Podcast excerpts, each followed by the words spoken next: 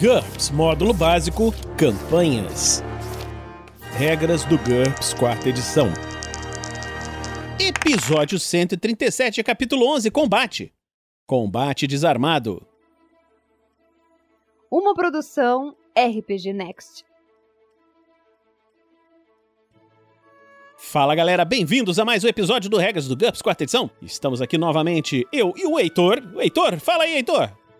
Opa, tudo bom, Vinícius? É sempre um prazer estar aqui. E vamos continuar hoje falando do combate, só que hoje no combate desarmado. Combate desarmado. Às vezes é preciso lutar sem armas, ou com armas improvisadas. Esse é o combate desarmado. Qualquer pessoa pode participar de um combate desarmado, mas algumas perícias tornam um lutador desarmado mais eficaz. Perícias de golpear, que são boxe, briga e karatê. Perícias de agarrar, que são judô, luta greco-romana e sumô.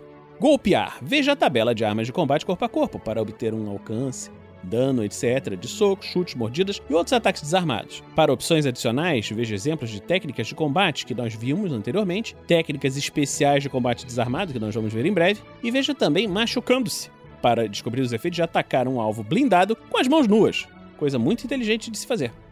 Que beleza, ó o Marshall Hero. Ó.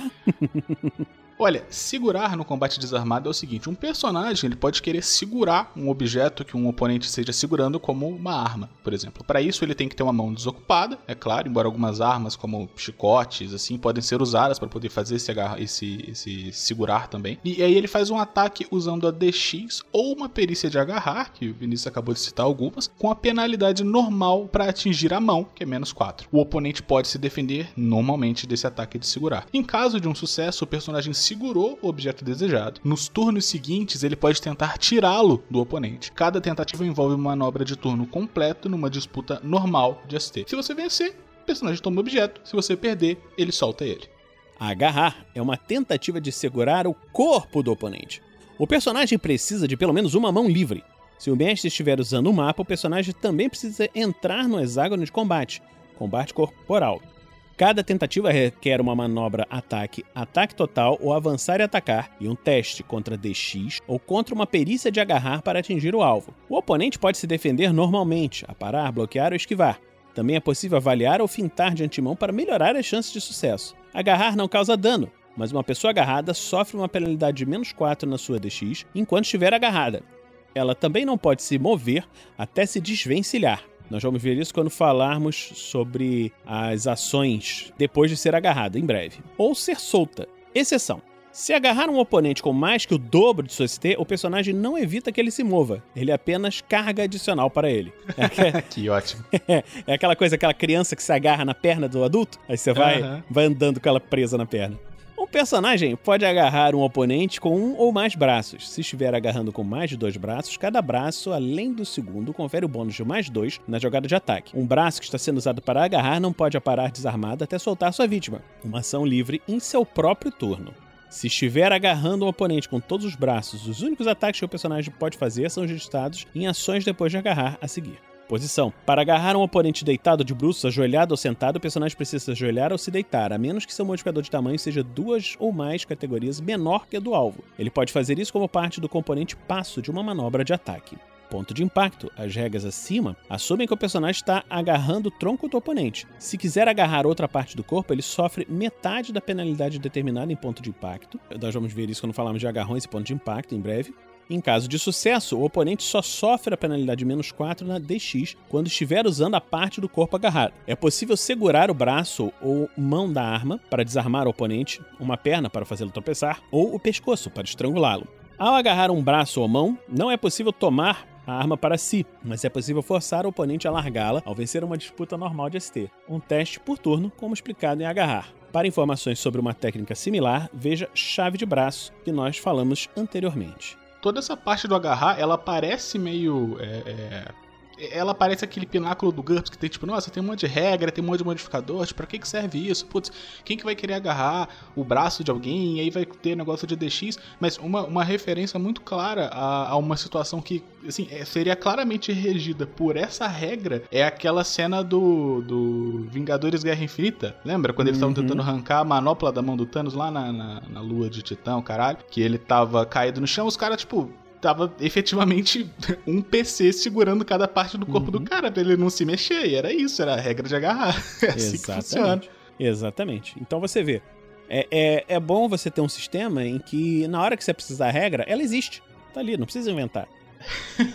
Ações que você pode fazer depois de agarrar o alvo. Depois que você agarra o oponente, o personagem pode tentar as seguintes ações nos turnos seguintes, contando que o oponente, é claro, não consiga se desvencilhar dele. Cada ação requer uma manobra ataque ou ataque total. É, a primeira delas é derrubar. Essa é a tentativa de levar o oponente ao chão. Só é possível usá-la se o oponente estiver de pé, obviamente. Trata-se de uma disputa rápida, sendo que cada competidor usa o maior valor entre ST, DX ou NH numa perícia de agarrar. Se o atacante não estiver em pé, ele sofre a penalidade normal de acordo com a posição que ele está. Se o personagem vencer, a vítima cai ao lado dele, no mapa hexagonal ele ocupa o hexágono onde estava, só que adjacente à escolha do personagem, né? E se ele estava agarrando, o personagem se desvencilha. Se ele perder, ele sofre os mesmos efeitos. No empate, nada acontece. Imobilizar. Um personagem só pode tentar imobilizar um oponente se estiver no chão e somente se estiver agarrando o tronco dele. Trata-se de uma disputa normal de ST. O lutador maior recebe um bônus de mais 3 para cada categoria pela qual seu modificador de tamanho excede a do oponente. O lutador com a maior habilidade de mãos livres também recebe um bônus de mais 3. Se o personagem vencer, o oponente fica imobilizado e indefeso. O personagem precisa permanecer no local para segurar sua vítima, mas pode livrar uma de suas mãos para fazer outras ações.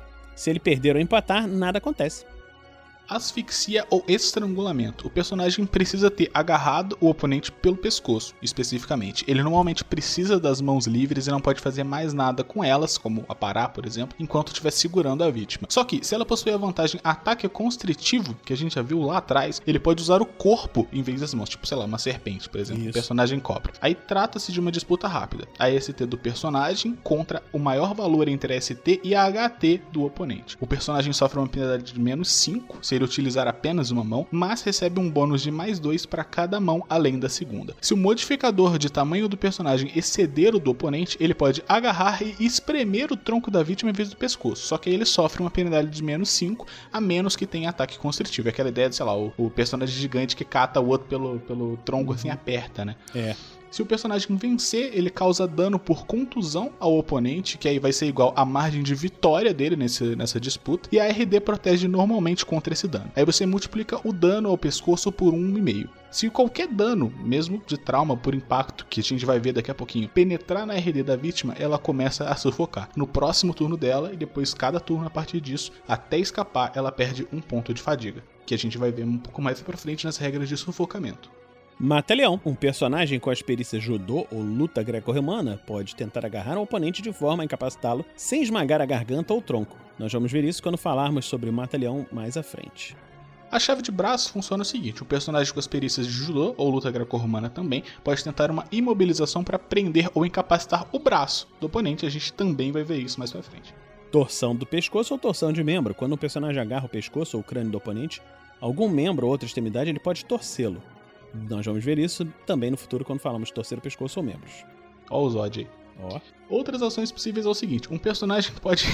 Essa é boa. Um personagem pode morder ou usar um golpeador de alcance corporal, mesmo que todas as suas mãos estejam ocupadas. Obviamente, ele tá com a boca livre e faz todo sentido. Ele pode morder a pessoa que ele tá agarrando. Se não estiver usando uma mão para agarrar o oponente, ele pode usá-la para fazer um ataque ou um ataque total, desarmado ou com uma arma de alcance corporal, ou uma manobra preparar. Não é possível apontar, fintar concentrar, aguardar ou fazer ataques à distância a menos que o oponente esteja imobilizado. Também é possível fazer as seguintes ações livres: soltar, o personagem pode soltar o oponente se estiver agarrando ou imobilizando ele, jogar fora uma arma preparada, o personagem consegue fazer isso automaticamente sem gastar tempo nenhum. Ele pode fazer isso para, por exemplo, se livrar de uma arma inútil ou para privar o oponente da chance de pegar uma arma útil, como um cacetete, por exemplo, arrastar ou carregar uma vítima. Se tiver imobilizado o oponente, o personagem pode se mover ou dar um passo normalmente, arrastando ou carregando. Aí você vê levantar ou mover objetos, a gente viu isso lá atrás, alguns episódios é, é, passados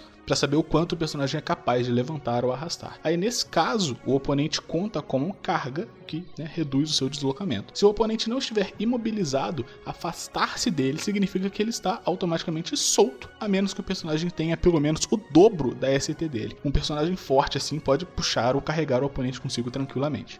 Ações depois de ser agarrado. Um personagem agarrado não pode fazer uma manobra de deslocamento a menos que tenha pelo menos o dobro da ST do oponente. As manobras apontar, aguardar, concentrar e fintar, assim como ataques a distâncias, não são permitidas. Se estiver mobilizado, o personagem também não pode realizar nenhuma manobra que requer um movimento físico. Caso contrário, ele pode fazer o seguinte: ataque ou ataque total. As duas manobras são permitidas com algumas limitações. O personagem não pode usar nenhum membro que foi agarrado, nem morder se seu pescoço ou cabeça estiverem agarradas. Ele está limitado a ataques desarmados, golpear ou agarrar, ou ataques com arma de alcance C. É possível apunhalar com uma adaga, mas não golpear com uma espada. Preparar. O personagem pode preparar um objeto se tiver uma mão livre, mas precisa fazer um teste de DX. Em caso de fracasso, ele deixa o objeto cair. As manobras preparar para ativar ou desativar vantagens têm sucesso automático. Desvencilhar-se. Se estiver agarrado e o personagem não pode se afastar até conseguir se desvencilhar vencendo uma disputa rápida de ST. O oponente recebe um bônus de mais 5 se estiver agarrado com as duas mãos. Além disso, se o personagem estiver imobilizado, o oponente recebe um bônus de mais 10 se estiver usando duas mãos ou mais 5 se estiver usando apenas uma. E o personagem só pode tentar se desvencilhar uma vez a cada 10 segundos. Se qualquer um dos dois combatentes possuir 3 ou mais braços, cada braço além do segundo confere um bônus de mais 2. Se estiver atordoado, o oponente sofre uma penalidade de menos 4. Se ele ficar inconsciente por algum motivo, o personagem se liberta automaticamente. Se conseguir se desvencilhar, o personagem pode imediatamente se mover um metro em qualquer direção. Outra coisa que você pode fazer num ataque desarmado é o encontrão. Um personagem ele pode deliberadamente colidir com um oponente. Isso requer uma manobra ataque, ataque total ou avançar e atacar. Para atingir, o personagem faz um teste contra DX, briga ou sumô.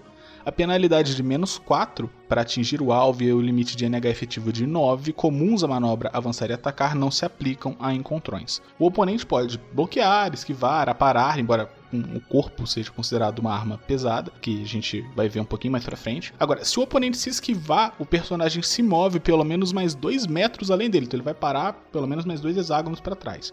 É, se ele tiver movimento suficiente, é claro. Se isso fizer com que ele atinja outra pessoa, veja, atingindo o alvo errado.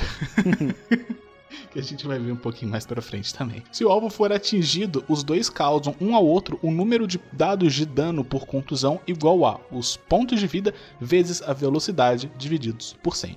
Aqui, a velocidade normalmente é apenas o número de metros que o personagem percorreu no turno, mas numa colisão frontal se adiciona a distância que o oponente percorreu em direção ao personagem em seu último turno, ou seja, a velocidade relativa dele. Se o dano for menor do que 1D, considera-se frações até 0,25 como 1D menos 3, frações de 0,5 como 1D menos 2 e qualquer fração maior do que isso como 1D menos 1. Caso contrário, se arredonda as frações de 0,5 ou mais para cima para ter um D de dano completo. É permitido usar ataque total forte para poder aumentar esse dano. Você vai com tudo para cima do cara e foda-se a defesa. Se o dano causado pelo personagem for maior ou igual ao dano causado pelo oponente, ele tem que fazer um teste de DX ou cair no chão. O oponente cai automaticamente se ele sofrer o dobro ou mais de dano.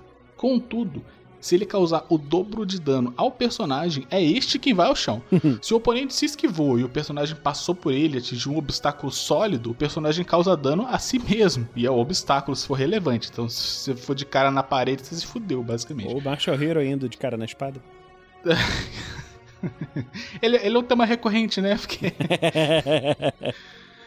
Também é possível dar um encontrão usando um veículo ou uma montaria. Aí nesse caso você faz o teste usando o NH do personagem com a perícia da operação do veículo ou cavalgar, por exemplo. Aí você calcula o dano com base nos pontos de vida do veículo ou da montaria. Para regras adicionais e situações especiais, você veja colisões e quedas. Tá, pensando numa situação aqui agora. Vamos supor que o cara tá indo com um carro para cima de alguém. Aí a gente estipula que, beleza, o carro tem, sei lá, 500 pontos de vida. A lataria do carro tem 500 pontos uhum. de vida, uhum. por exemplo. É, e aí ele vai sendo variado, variado, variado, variado. Se ele tiver, tipo, entre aspas, tipo, de pé por um milagre, o carro tá funcionando, sabe que funciona que a roda tá rodando fora do eixo, tudo zoado, tipo, uhum. tipo, vamos supor que tem, tipo, 10 pontos de vida. E o cara foi, tipo, se ele não acelerou muito, existe uma chance real de, tipo, você jogar a moto em cima de uma pessoa e a moto se fuder? Eu posso te dizer um negócio para você ver como o GURPS é um espelho da realidade. Na verdade, o GURPS é o código-fonte da realidade. Isso já aconteceu comigo. Eu fui, mas não foi uma moto, mas eu fui atropelado por uma bicicleta. Entendeu? Só que eu, eu fui atravessar a rua, a bicicleta veio pela contramão, assim, eu não vi. E a bicicleta bateu em mim, eu não senti nada. Eu só vi um cara se estabacando, rolando a bicicleta, quebrando no chão, um negócio assim. Falei, caraca, e não aconteceu nada comigo. Então, é bem possível, é bem possível. Tudo bem. Beleza. E voadora. Como um encontrão, é que nem um encontrão, só que o personagem precisa ter pelo menos duas pernas e um braço livre. A maior parte dos animais e veículos não é capaz disso. Pô, que sacanagem. E aí ele é muito capacitista, porque o Saci com certeza conseguiria dar uma voadora e ele não tem duas pernas.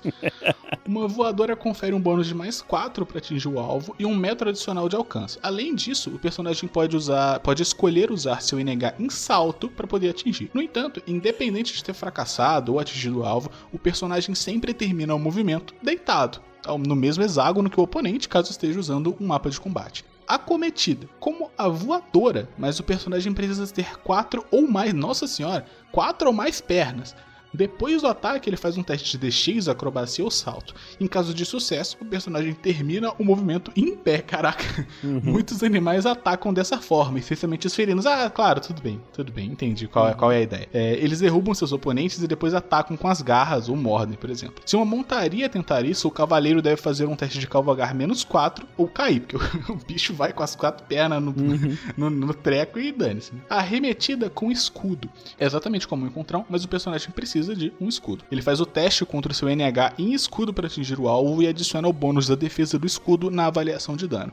Nesse caso, o escudo sofre o dano em vez do personagem, mas esse ainda cai se o oponente causar o dobro ou mais de dano.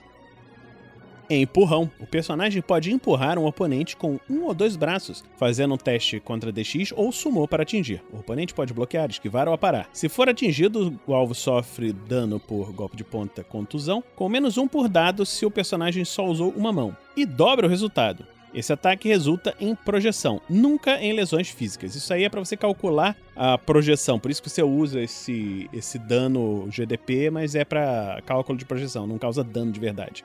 É. A gente teve uma situação dessa com a Suline, né, ainda, Damocles. Ah, ela, ela foi empurrar um... o zumbi para longe, né? Eu lembro, lembro, lembrei. É, eu, eu, eu, só, eu só não lembro agora, tendo é, lido a regra a fundo, eu não sei se ela tava querendo de fato fazer um empurrão ou se ela tava pensando mais no encontrão e aí ela falou empurrão por, por, escolha de palavra mesmo. Uhum. E aí a uhum. gente usou a regra do empurrão, mas seria o, o encontrão, que é aí que sim causaria dano, né? Não sei. É, não sei. Vamos terminar esse episódio hoje de Regras do GURPS quarta edição. Mas, Heitor, dá o um recado aí, o seu recado aí pro pessoal, pra quem quiser te acompanhar, o que que faz? É, é só procurar a gente por arroba barra da barra da RPG. A gente tá com essa tag em todas as redes sociais: Twitter, Facebook, Instagram, Twitch. É, o YouTube não tá ativo ainda, mas é, de toda forma vocês podem procurar a gente, que eu falei, em arroba RPG. A gente posta bastante coisa de conteúdo de RPG por lá. É, vai ser um prazer ter vocês acompanhando a gente. Então, quem puder dar uma olhadinha, a gente agradece pra caramba. Valeu então. Então, esperamos que você continue gostando dessa série. E a gente se encontra na próxima semana aqui no RPG Next.